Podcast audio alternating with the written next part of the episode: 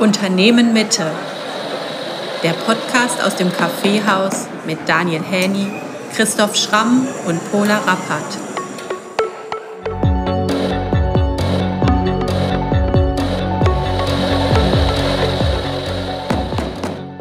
Lieber Walter, herzlich willkommen zur mittlerweile elften Folge des Mitte-Podcasts. Ähm, ich habe dich heute eingeladen, um mit dir über den Begriff der sozialen Plastik zu sprechen. Ein Begriff, der von Joseph Beuys, dem wahrscheinlich großartigsten und wichtigsten deutschen Künstler des 20. Jahrhunderts, ähm, eingeführt und geprägt wurde. Und du, Walter, bist ja eine richtige Beuys-Koryphäe, kann man schon sagen. Ja, das, das ist vielleicht ein bisschen zu viel gesagt. Äh, so eine Randkoryphäe, also eher am Rande. Ne? Immer. Ja. Ich äh, halte dich trotzdem für äh. eine. Und ja, ich bin sehr froh, dass du heute den Weg zu uns gefunden hast. Und ich möchte gar keine Zeit verlieren und einsteigen und fragen, lieber Walter, was für ein Mensch bist du? Ein unmöglicher. ähm, ja, das ist immer eine Frage des Seins oder Werdens. Und ich würde sagen, ich bin einer ständig unterwegs.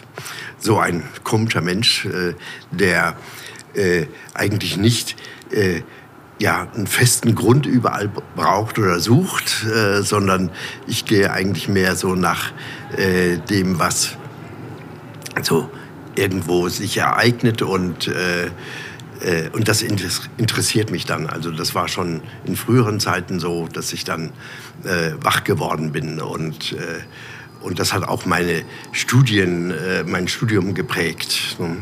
Was hast du studiert? Ja, ich habe ja zuerst äh, äh, Schulmusik äh, als Schulmusiker, weil ich hatte gar kein Abitur.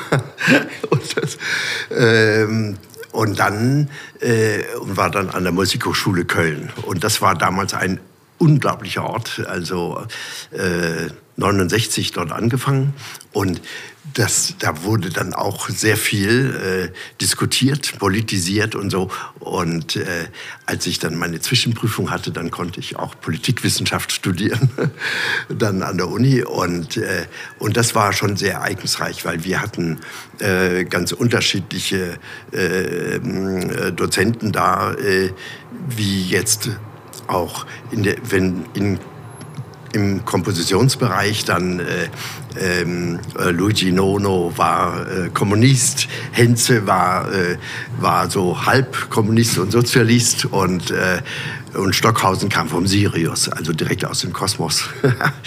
das war dann so die Schlussphase ne, für mich dort. Und, äh, aber es gab damals sehr viele Diskussionen, auch in dem Haus von Mary Baumeister in Köln. Äh, da trafen sich auch Architekten, Musiker. Äh, John Cage hat da auch gespielt, sein berühmtes 433, äh, also dieses Stück, wo man keinen Ton hört.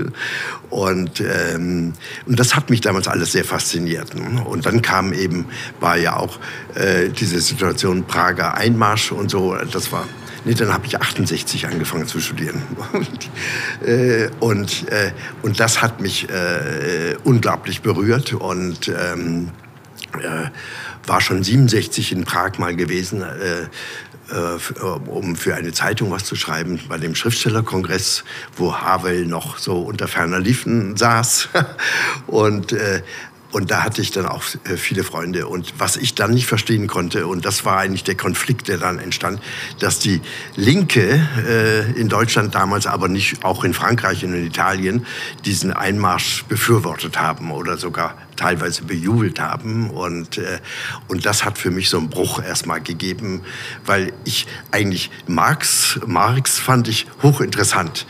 Und der Rest aber interessierte mich nicht mehr. Also das war schon diese ganze Ideologie, auch äh, bei Lenin dann, der Zweck heiligt die Mittel und solche Formeln, mit denen man dann Gewalt ähm, ähm, legitimiert hat und so. Das fand ich also ganz entsetzlich. Mhm. Und ich habe ja äh, immer in den Ferien auf Sylt gearbeitet, in einer Teestube. da gab es immer viele Diskussionen, das berühmte Sonnabendgespräch, äh, Vitis-Gespräch. Und, äh, und da waren auch immer viele Linke, die dann äh, vom SDS, die da Urlaub machten auf Sylt. Ne? Und äh, und da in dem Zuge habe ich dann auch, waren Begegnungen auch mit Ulrike Meinhoff, mit äh, Röhl, ihr Mann und, äh, äh und diesen Zwillingen natürlich dann und, äh, und so den SDS-Lern aus Hamburg dann und, aber mich hat das äh, also abgestoßen, dann diese äh, Gewaltdebatten ne? mhm. und äh, die Bereitschaft eigentlich auch dafür. Ne? Und das hat mich eigentlich dann äh, auf die andere Seite geführt. Und auf Sylt eben auch habe ich diesen Dreigliederungspapst, nannte man ihn, den Peter Schelinski, kennengelernt und habe sozusagen bei ihm die äh, ersten Steiner Texte buchstabiert. Ne? Und mhm. äh, rauf und runter. Und das war eigentlich eine, für mich eine interessante Phase. Ne?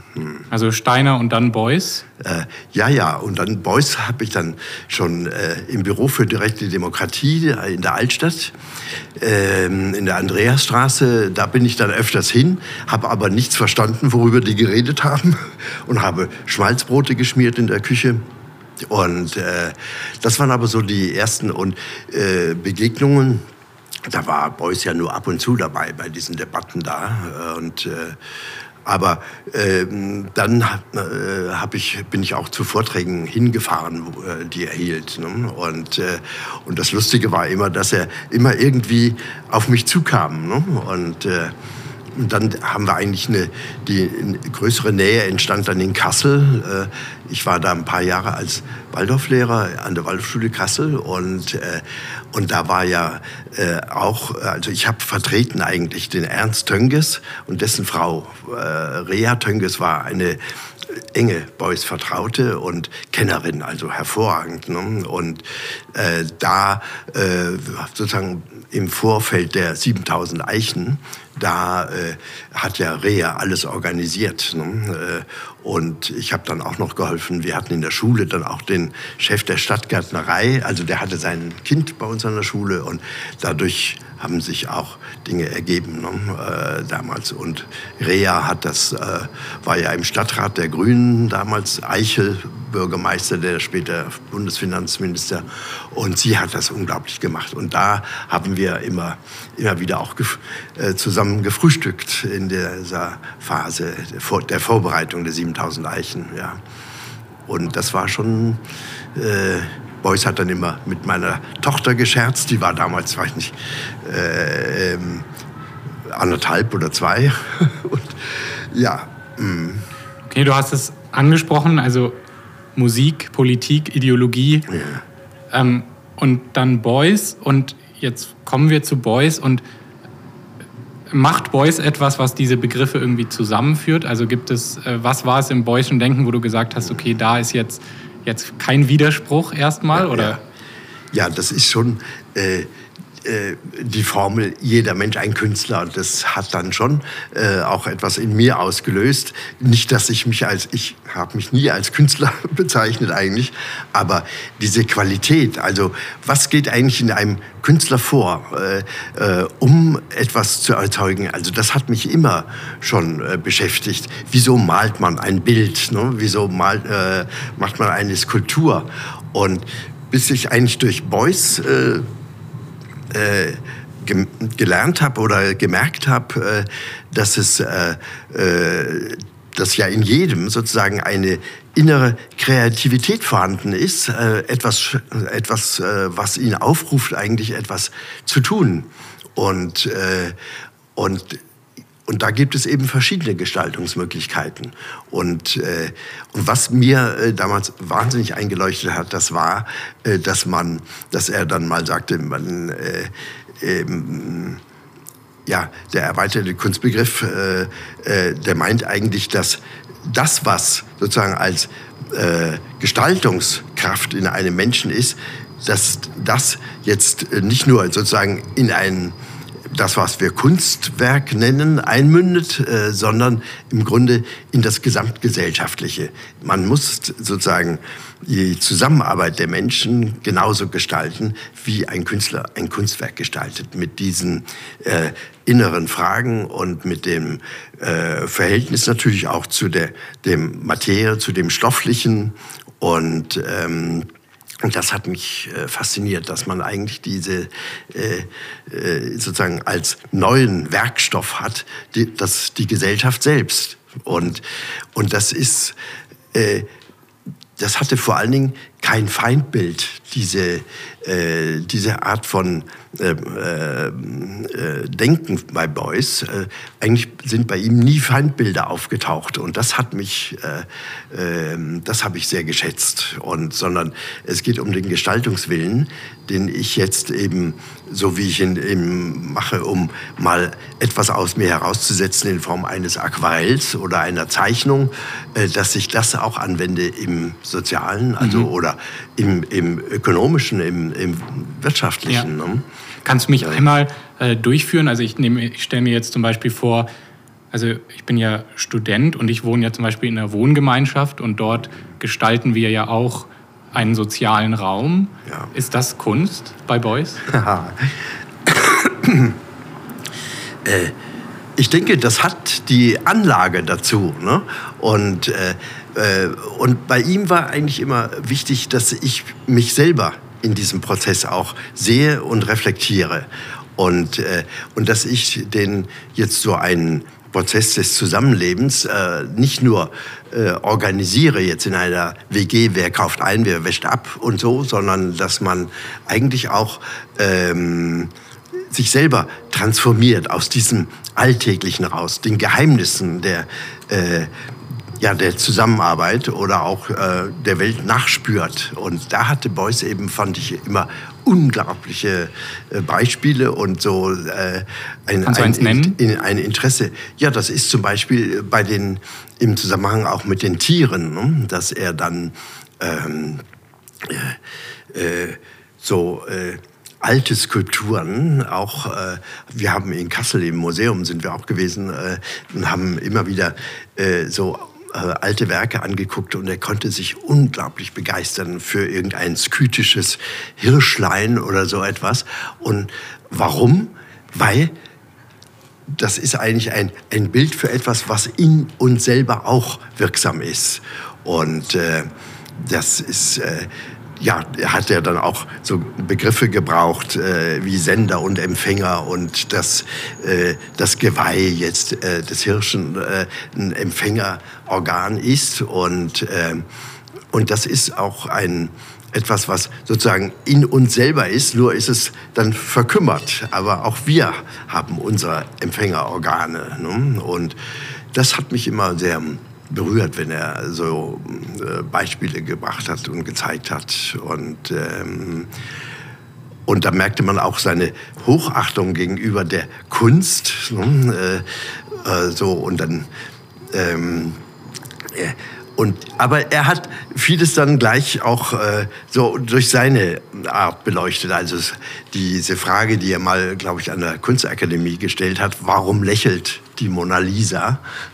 Und, und, dann haben alle irgendwie versucht, äh, da was Wichtiges zu sagen. Und, äh, und Beuys sagte dann, ja, die lächelt, weil sie mehr weiß als Le Leonardo. Ne? und das sind so Dinge, die, ähm, äh, äh, die waren sehr liebevoll und das das gehört eigentlich dazu, zu diesem erweiterten Kunstbegriff, dass man eigentlich diese Hingabe, also Beuys hatte auch oft von, von Opfer gesprochen. Ne? Und, äh, und das ist äh, eben dieser Begriff des Opfers, der ist ja bei Steiner eigentlich sehr, immer wieder taucht er auf äh, im Zusammenhang mit der Evolutionsgeschichte und ist eigentlich auch als Hingabe. Und diese Fähigkeit äh, äh, zu der Hingabe, das ist eigentlich sozusagen ein ganz wesentlicher Aspekt dieser dann auch sozialen Skulptur und zugleich die Transformation eigentlich auch, also dass man aus seinem eigenen Kreis wie austritt und jetzt einfach mal den erweitert. Also das erweitert heißt schon vom Tagesbewusstsein in das äh, Schlafbewusstsein zu gehen oder in den Traum. Ne? Und bei Beuys sieht ja manches aus wie der Traum, aber es spielen ja auch in Aktion auch der Schlaf bei ihm eine große Rolle. Ne? Äh, der Chef, wo er sich da ähm, einwickelt in so eine Matte und mhm. da liegt. Äh, und das ist ähm, das, was vielleicht äh, ja, ich sage jetzt mal, bei, bei Wohngemeinschaften oder Alternativunternehmungen oft zu kurz kommt, das ist diese ähm, äh, noch diese Lust an der Erforschung der ähm, tieferen äh, Aspekte des menschlichen Seins. Ne? Und, äh, die wären?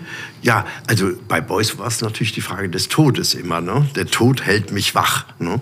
Und diese, äh, dieses Rankommen an den Todespunkt, das ist ja eigentlich, äh, war eigentlich immer ein Wendepunkt. Ne?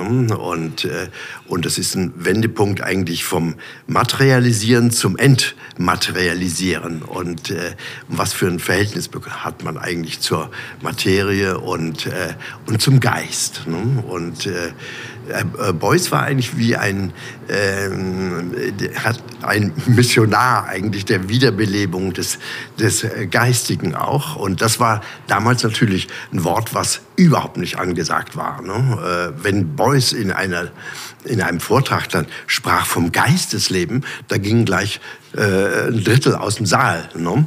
Und äh, das äh, konnten viele nicht ertragen. Und äh, wobei das aber in den 50er Jahren in der Kunst äh, ein ganz großes Thema war, ne? bei Yves Klein, ne? Äh, der sich ja selber auch als Rosenkreuzer bezeichnet hat und äh, die Gruppe Zero in Düsseldorf damals ne? mit Uecker und Pine und die haben äh, ja ein Manifest nach dem anderen verfasst über den Geist und den Kosmos und was dann Polke geärgert hatte und der dann seinen Bilderzyklus gemacht hat. Höhere Wesen befehlen, rechts oben, zeichne rechts oben, schwarzes Dreieck oder so.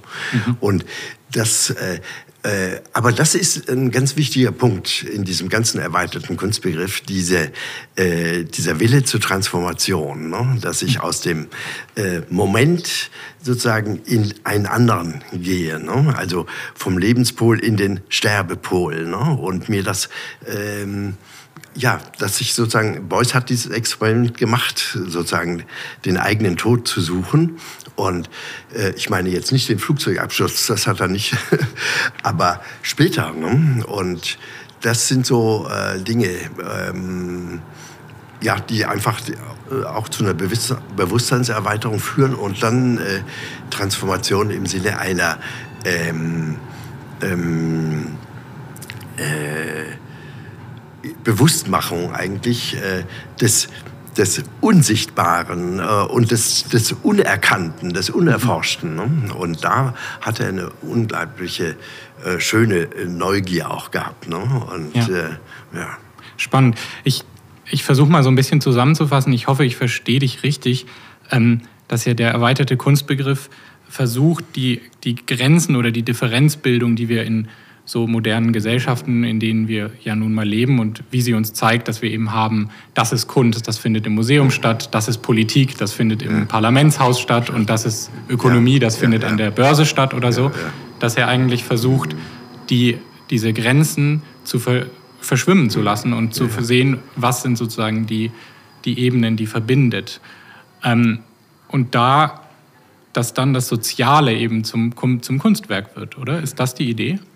Äh, ja, das ist äh, auf jeden Fall. Ne? Und äh, weil ja äh, sozusagen jeder dieser Bereiche, ob Ökonomie oder, oder auch äh, die Juristen und so, äh, letztlich äh, haben ja alle mit dem anderen zu tun. Ne? Also, und damit, sie sind, agieren ja selber in einem sozialen Feld, also ein Jugendrichter allemal. Ne? Und, aber wie... Ähm, wie verbindet man das? Aber äh, äh, ja, was du angedeutet hast, äh, die Dinge hat man so getrennt. Ne? An der Universität gibt es ja dann die geisteswissenschaftliche Fakultät, dazu gehören auch die Juristen ne? mhm. ne? und, äh, und die naturwissenschaftliche Fakultät. Aber eigentlich muss das ineinandergreifen. Und das, das war ja im Humboldtschen Bildungsideal eigentlich auch enthalten, sodass sie, glaube ich, an, äh, auch an der Technischen Hochschule in Berlin und so früher gab es auch Literatur, gab es Philosophie, äh, äh, und Vorlesungen. Und das ist alles jetzt noch äh, mehr gespalten worden, ne? auch mhm. durch äh, die Universitätsreformen und mhm. so. Und man spricht ja immer von so Elite-Universitäten wie Harvard und sowas. Aber das sind eigentlich alles Fachhochschulen. Ne? Mhm. Äh, die haben nicht mehr dieses, äh, diese, dieses Universelle. Ne? Und das ist immerhin noch etwas, was in Berlin, also an der Humboldt-Universität, immer noch eine Rolle spielt. Ne? Und deshalb sind die auch im Ranking so schlecht, weil die gar keine Unterlagen dafür liefern, ne? mhm. äh, weil die das einfach, das ist äh, völlig uninteressant. Ne? Mhm. Ja. Und jetzt für die Kunst als sozusagen das Schöpferische im Menschen mhm. in allen Bereichen mhm. als künstlerische Tätigkeit zu verstehen. Jetzt möchte ich dich ein bisschen herausfordern und möchte mal fragen, naja, also das hat ja was fast was Göttliches, oder? Es erhebt den Menschen zu einem, einem göttlichen Wesen, zu dem schöpferischen, erschaffenden Wesen. Und jetzt ist es ja aber so, und das merken wir ja in diesen Tagen ja auch, jetzt kann der Mensch ja in, seinem schöpferischen, in seiner schöpferischen Tätigkeit Dinge erschaffen, die die Menschheit selber an die Grenze der Vernichtung bringt. Ja, also wenn ja. wir über Atomwaffen ja, und so weiter sprechen. Mhm. Wie, ist, wie verhält sich das zu der Gestaltung einer sozialen Plastik, Plastik wenn wir sie eigentlich in der Gestaltung an die Grenze der Zerstörung oder an, der Selbst, an die Selbstzerstörung ja dann bringen? Aber deshalb ist da eigentlich der, äh, der Austausch. Also Beuys hat ja gerne geredet, auch von der permanenten Konferenz, so, äh, hat auch ein Museum, äh, Museen äh, so zugeordnet, das sollen Orte der permanenten Konferenz werden, wo man sich das, das bewusst macht. Äh, weil natürlich jeder schöpferische Prozess, äh, der führt zu, zu Ergebnissen und die können sozusagen, äh, äh, die können ausarten im Sinne äh, auch von Gewalt und äh, sozusagen, die gehen rein in eine Übersteigerung äh, der Leidenschaft für Materie, ne? wo dann auch der Mensch nur noch als Materie gesehen wird und, und natürlich äh, all die Stoffe, die man äh, braucht, um dann Vernichtungsapparate herzustellen. Und das ist ähm, äh, ganz wichtig, dann, äh, dass, man keine Illusion hat, dass jeder schöpferische Prozess kann sozusagen abgleiten. Ne? Und deshalb braucht es die Korrektur, die er dann Transformation nennt, dass ich dann die andere Seite äh, wieder sehe, wo ist eigentlich das geistig-seelische. Ne? Und äh, ich habe das neulich mal in einem Interview, hat das äh, Susan Sonntag äh, gesagt in, äh, in diesem Rolling Stones Interview, äh, kurz vor ihrem Tod war das, äh, dass sie gefragt wurde, ähm, äh, wogegen oder wofür hat sie am meisten gekämpft? Und dann sagt sie, ich habe einen Kreuzzug geführt gegen die Trennung von Denken und Fühlen. Und das ist, äh, das ist es. Äh, dass wir eben, Beuys hat sich immer gewandt, auch gegen diese Vereinseitigung des Wissenschaftsbegriffes. Und wir müssen diesen äh, Wissenschaftsbegriff eigentlich schöpferisch wieder neu greifen. Ne? Und da hat man ihn dann immer ausgelacht, ne? äh, weil das, da geht es um diese ganz objektiven Dinge. Aber äh, wenn man eben, wie Susan Sonntag sagt, das sein Fühlen ausschaltet, äh, dann muss es abgleiten. Äh, äh, ist egal, also ob es jetzt in einem Labor ist für äh, in dem Arzneimittel hergestellt werden und dann anhand von Tierversuchen oder ob das jetzt eine, im Extrem ein Waffenunternehmen ist oder so.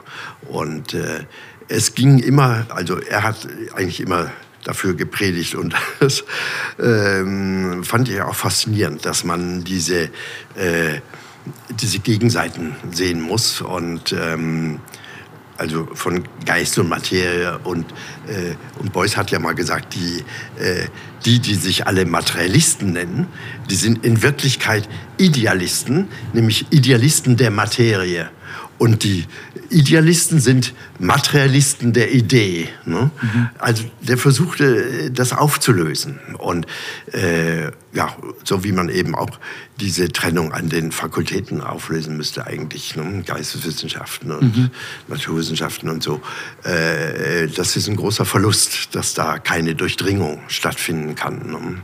mhm. oder wenig stattfindet. Ne? Ja. Und aber es gibt ja in der Idee der sozialen Dreigliederung, auf der ja das Beuysel-Denken auch ja, aufbaut, ja. trotzdem eine Trennung erstmal. Ähm, wie verhält es sich mit dieser Trennung? Ist es einfach eine andere Form der Trennung oder ist es ja, gar keine Trennung? Nee, das ist gar keine Trennung. Also, äh, weil da sind auch viele Irrtümer, äh, auch unter Dreigliederungsexperten. Und ich finde, Beuys hat das äh, unglaublich gut mal formuliert, äh, dass, äh, dass er sagte, Steiner hat gar nichts erfunden, sondern der hat nur genau hingeguckt. Und äh, die, das gesellschaftliche Leben ist dreigegliedert, nur ist es eben krank. Ne? Man ist sich nicht dessen bewusst äh, äh, und äh, das Ganze ist dann äh, vermischt worden. Ne? Und deshalb, das ist, äh, er bringt ja da auch diese Vergleiche dann mit dem, auch Beuys, äh, mit dem menschlichen Organismus.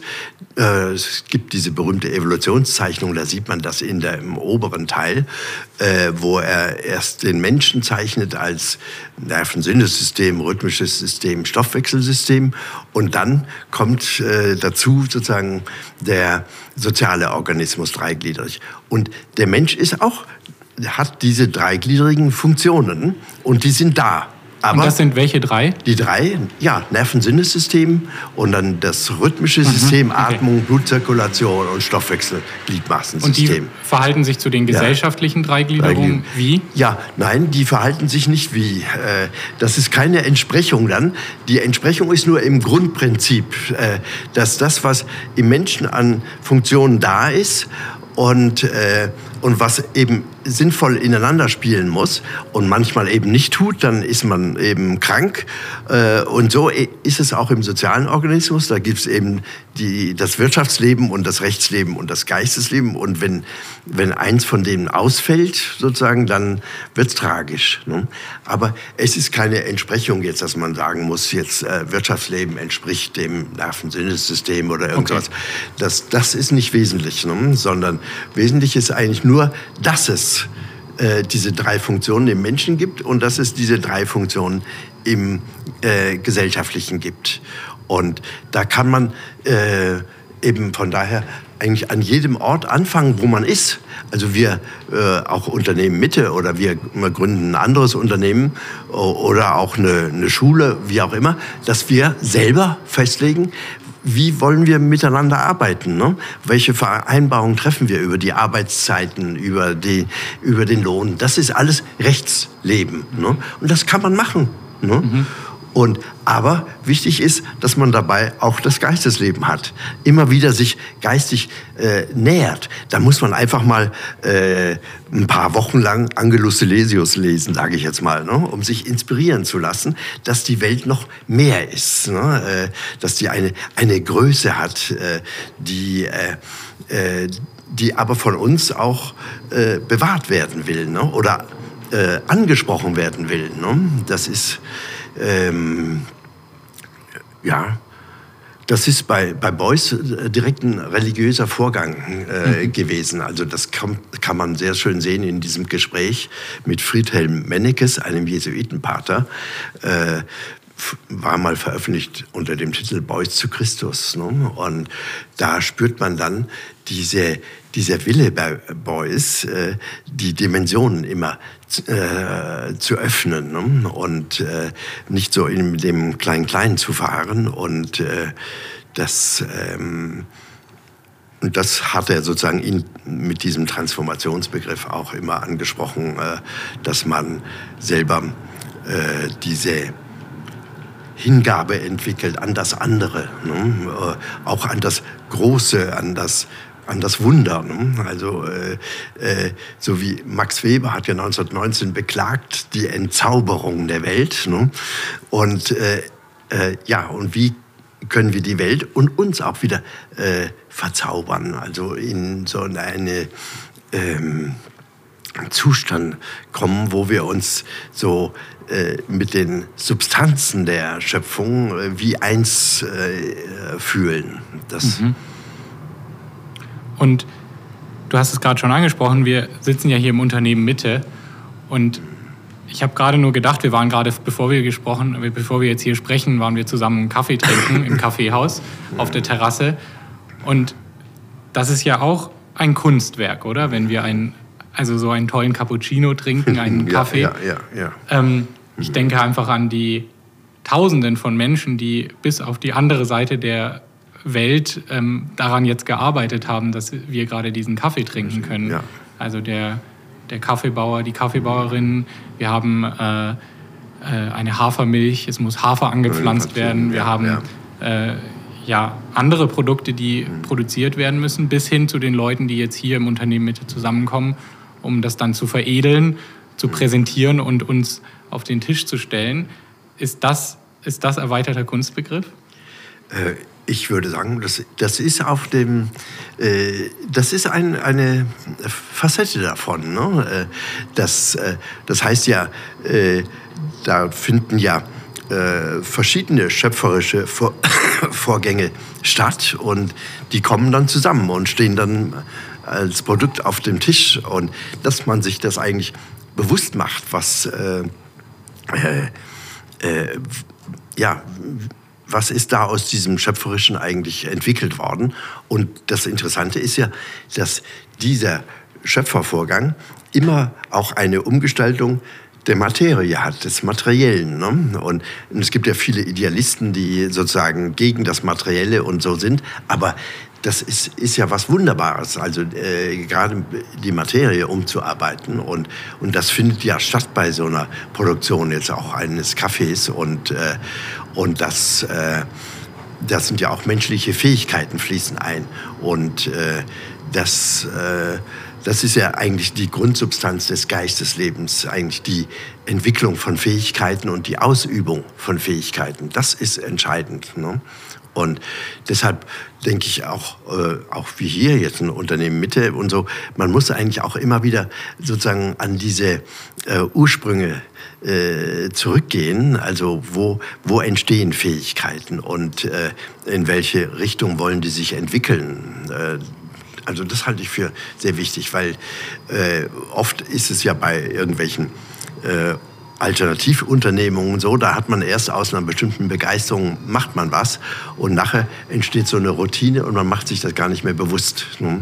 Und das heißt, das Geistesleben äh, sozusagen flieht, ne? obwohl mhm. man meint, wir sind ja alle auch äh, äh, klar, bewusst und so weiter, aber äh, aber da muss man eigentlich ähm, viel dran setzen, um, um das äh, äh, lebendig zu erhalten, äh, dieses äh, Geistesleben. Ne? Mhm. Ja.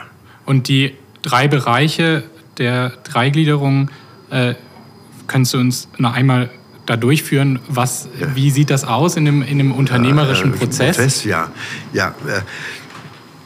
Ich, es gibt von Beuys auch ein, ein Blatt, ein Notizblatt, da steht drauf Freiheit, Gleichheit, Brüderlichkeit.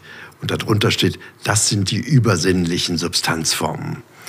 Und, ähm, und das muss man sich bewusst machen, dass es, äh, äh, dass es eben im die Hauptrichtung äh, sozusagen äh, des Wirtschaftslebens, das ist eigentlich diese, dieses Phänomen der Brüderlichkeit. Ich, der eine wirtschaftet für den anderen. Also das, was man ja eigentlich mit der Arbeitsteilung, äh, was sich da schon entwickelt hat, worüber auch Adam Smith äh, gesprochen hat, den ich ja viel interessanter finde, als er äh, viel äh, intelligenter und äh, super finde eigentlich, äh, als er oft dargestellt wird. Aber der hatte eine unglaubliche Begabung. Er hatte parallel dazu sozusagen das Buch Ethik der Gefühle geschrieben. Ne? Das vergisst man und das muss man das ist eigentlich viel ineinander lesen, ja. äh, diese beiden.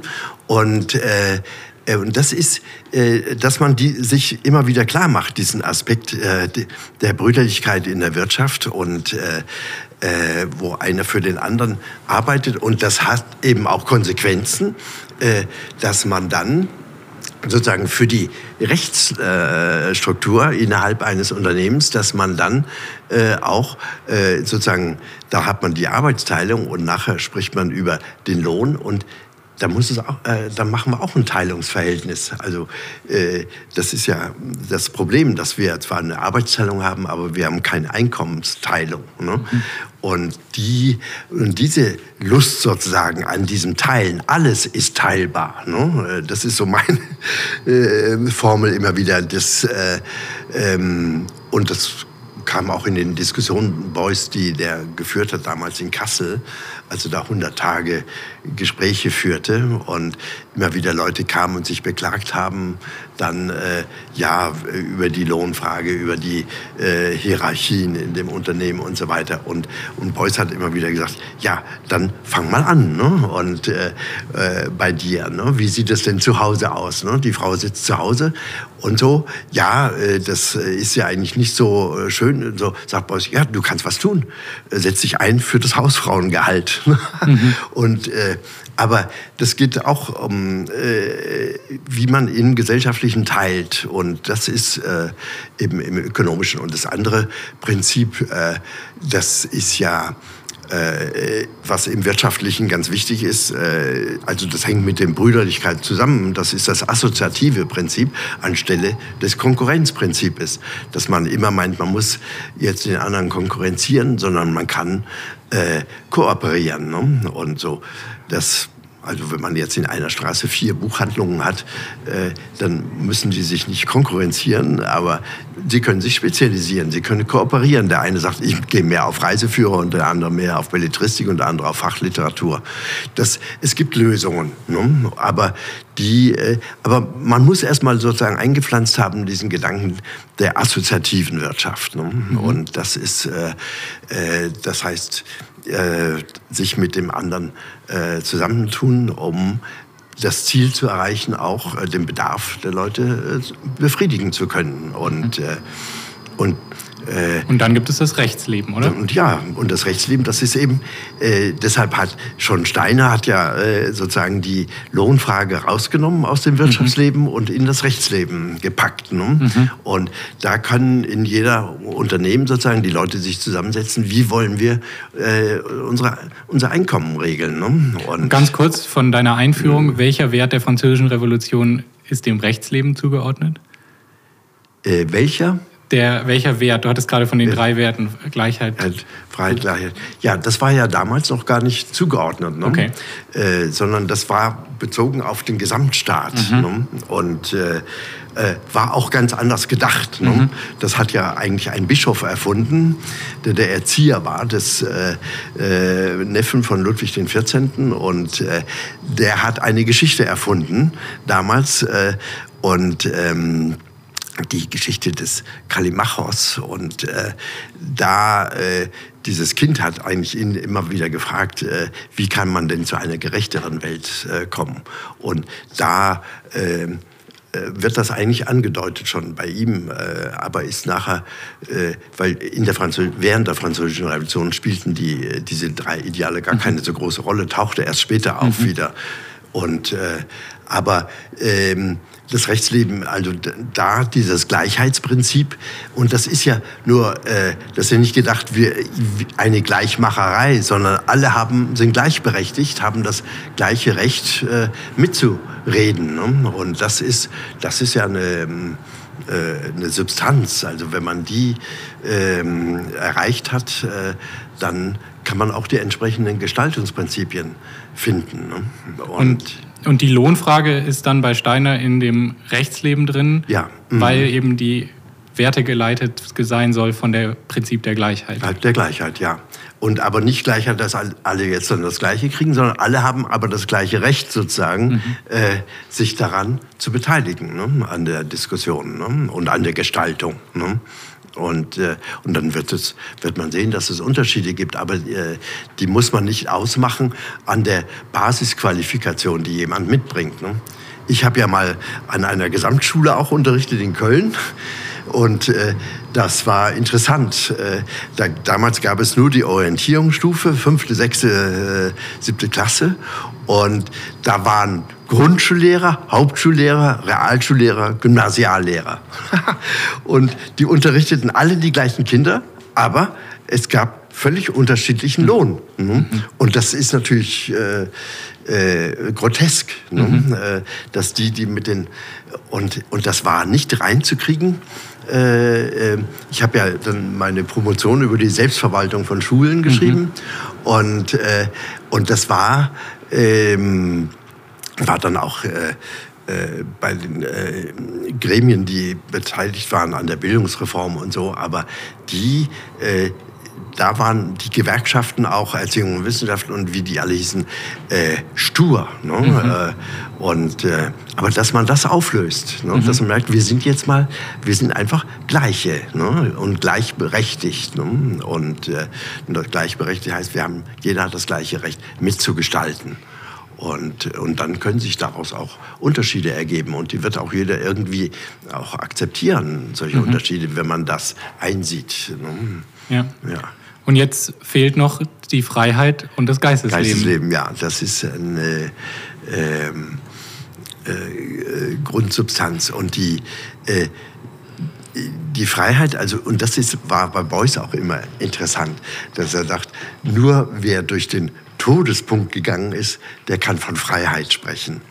Und äh, ich habe das immer äh, nicht wirklich verstanden oder so. Äh, und, ähm, aber es ist schon so, dass, die, äh, dass man dann, äh, wenn man mal sozusagen äh, äußere äh, Vorlieben äh, und all das mal weglässt ne? und, äh, und ja, an die Substanz selber rangeht, dann ähm, äh, tut sich da was anderes auf. Und bei Steiner ist es interessant, dass er mal äh, ausgeführt hat, dass die, ähm, äh, sagen wir, die Freiheit entsteht da, wo sozusagen äh, die Entmaterialisierung stattfindet. Also beim Tod sozusagen verlässt man den Leib und es hat, kommt in einen, einen, geistigen Zustand. Und den nennt er Freiheit. Ne?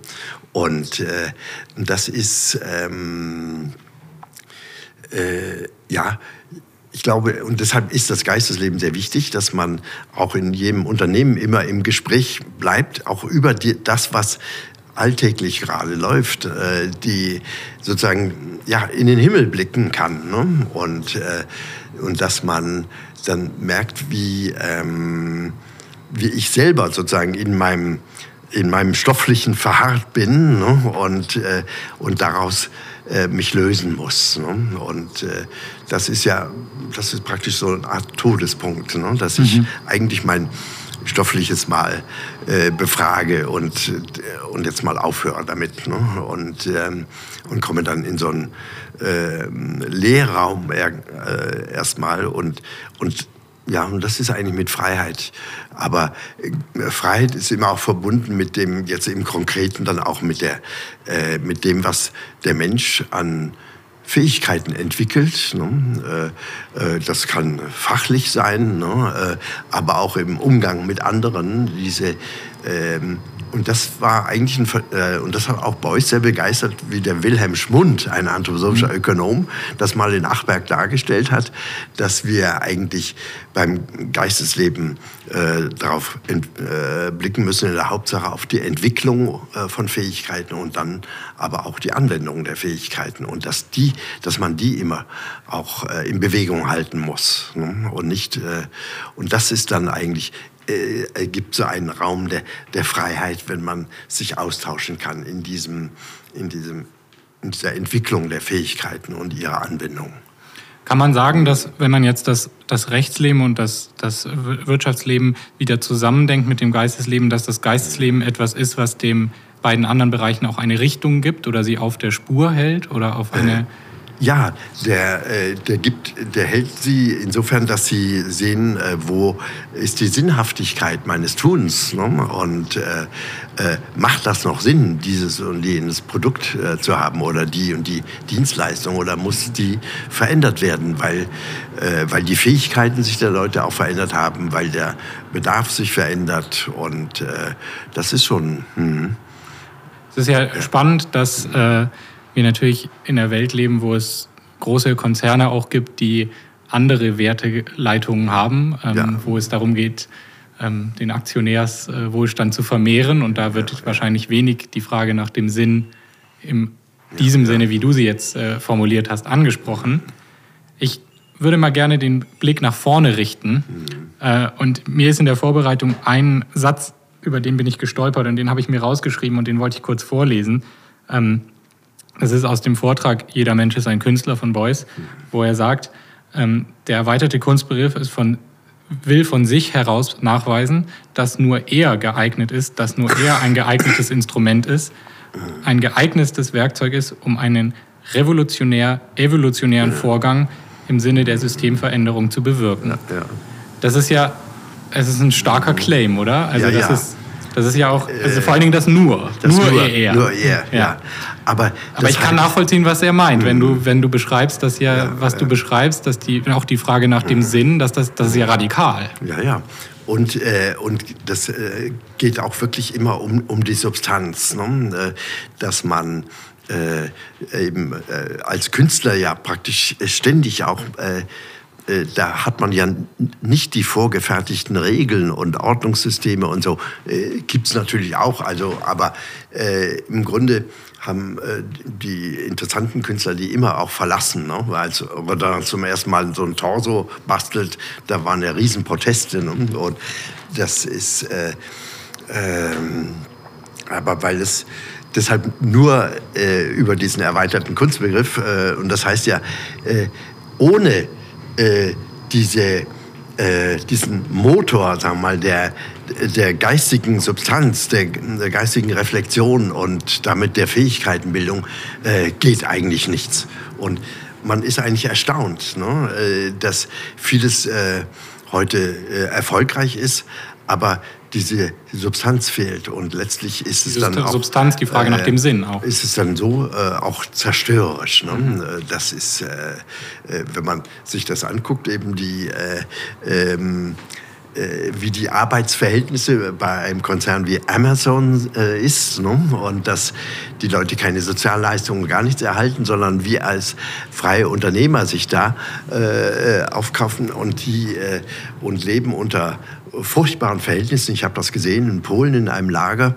In, äh, das, äh, das ist nicht. Ähm, das ist unglaublich, dass sowas möglich ist. Ne? Oder, äh, aber es gibt viele Beispiele natürlich. Aber äh, Deshalb der erweiterte Kunstbegriff, das ist die Mahnung eigentlich an diese äh, Substanzbildung und die eigentlich in jedem veranlagt ist. Ne? Und in jedem Kind ist auch ein Gerechtigkeitsempfinden da. Ne? Die streiten sich dann, wer mehr hat, wer weniger hat und so weiter. Und, und dann bringt man ihnen bei, wir müssen das gerecht machen. Und später spielt das alles keine Rolle mehr. Ne? Da geht es äh, eben um diese Gewinnsituation und äh, ja, das, das ist die Tragik. Nein, ich kann, konnte Beuys eigentlich immer gut verstehen, äh, dass er äh, so auf diese, äh, da, auf diesen erweiterten Kunstbegriff einging und dass wir eigentlich das, was der Künstler e, eben äh, durchmacht, so im mhm. Verhältnis von innen und außen, von Geist und Materie, Gestaltungen, da, ähm, das ist äh, ein unglaublicher Prozessstarker und, und der sollte eigentlich überall äh, mhm. spürbar werden und so, ja, sich sozusagen dort artikulieren können. Ja. Sehr gut. Ähm, ja, wir treffen uns ja auch heute im Kontext oder im Nachgang des Beuys Symposium, was letztes Wochenende in Dornach stattgefunden hat, anlässlich des 100-jährigen Geburtstages, ja. ein Jahr zu spät, verschoben und so weiter. Ja, ja. Ähm, und ich frage dich einfach mal, wie, wie schaut uns denn das Beuschse Gesamtwerk, erweiterter Kunstbegriff, ähm, jetzt im Jahr 2022 an? Also was sind die Aufgaben, die du siehst? Also ähm, was ist das Konkrete heute? Ja, äh, was jetzt, äh, was hier ähm, auch erlebbar wurde an diesem, an diesem Symposion, war zum Beispiel ein Vortrag, äh, wo im Mittelpunkt das Werk das Ende des 20. Jahrhunderts stand. Diese Basaltsteine, die da auf dem Boden liegen und in die mal äh, Beuys ein Loch gebohrt hat und, äh, und das dann wieder äh, so keilförmig äh, verschlossen hat mit noch Material drin. Und, ähm, und da merkt man, wenn man so ein praktisch so ein unschuldiges Ding äh, sieht, aber die, äh, diese Bohrungen waren alle an, am Ende sozusagen eines äh, Steines, markierten das und dass man merkt, äh, das ist das ist ja auch vielleicht diese Leere in mir erstmal und diese Leere muss ich wieder füllen. Ne? Das sind so, äh, bei diesen Arbeiten kann man so viel ähm, Erlebnisse haben, äh, die, äh, die man dann transformiert auf sein eigenes Leben und auf das mit anderen zusammen.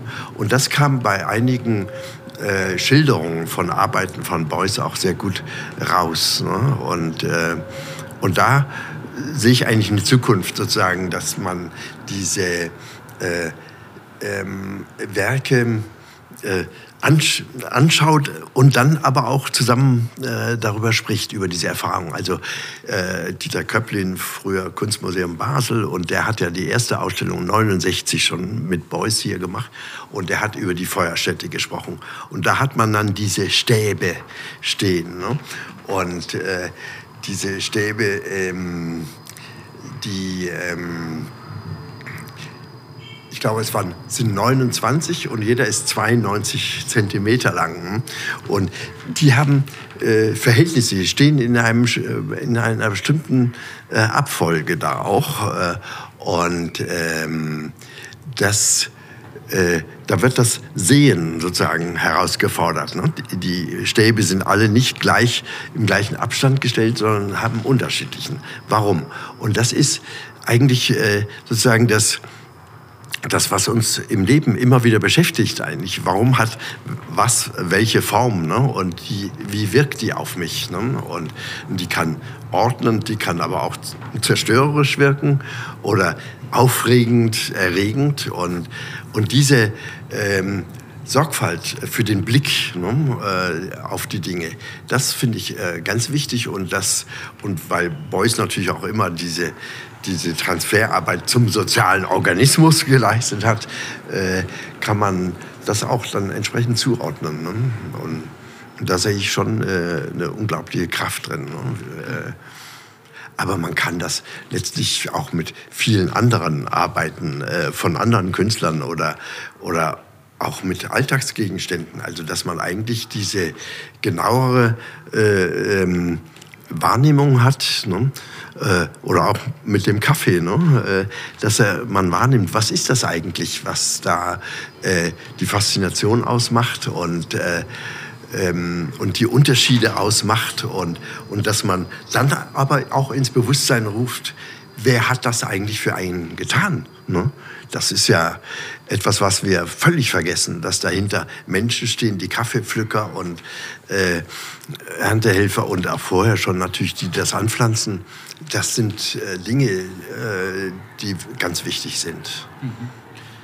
Jetzt äh, sitzen wir ja hier auch als Vertreter zweier Generationen und ich wollte dich eigentlich zum Abschluss oder zum Ende des Gesprächs fragen, was, was würdest du mir, also du kannst mir jetzt als Vertreter meiner Generation was zurufen im Kontext von Boys? Also wo, wo würdest du sagen, schaut da hin? Also ich meine, du hast gerade schon angesprochen, diese Lehre und die, die Frage nach dem Sinn und so weiter, aber gibt es noch etwas, wo du sagst, schaut dorthin, das lohnt sich? Ja, ja. Ja, ich denke, ähm, äh, ganz wichtig ist dabei, dass man auch äh, ähm, seinen Humor äh, dabei weckt.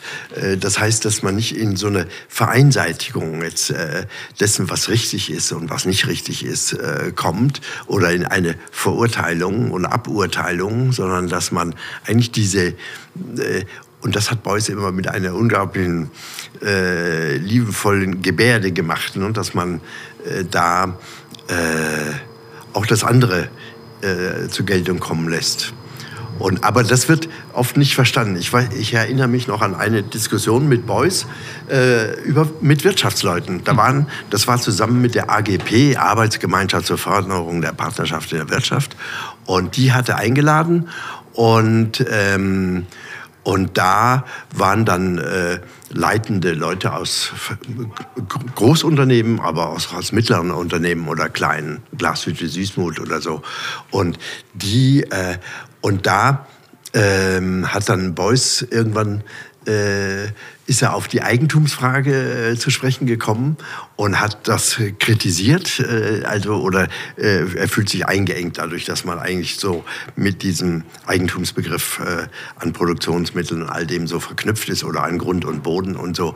Das muss man irgendwie auflösen und äh, und dann hat äh, ähm, ein, der äh, Wirtschaftsjournalist der FAZ, der hat sich dann zu Wort gemeldet und hat dann gesagt, ja, was äh, meinen Sie denn eigentlich äh, äh, damit und so äh, hat er äh, zu den Unternehmern dann rüber gesagt, ja, und gestrahlt, ja, enteignet euch selbst. Das ist der erste Schritt. Ne?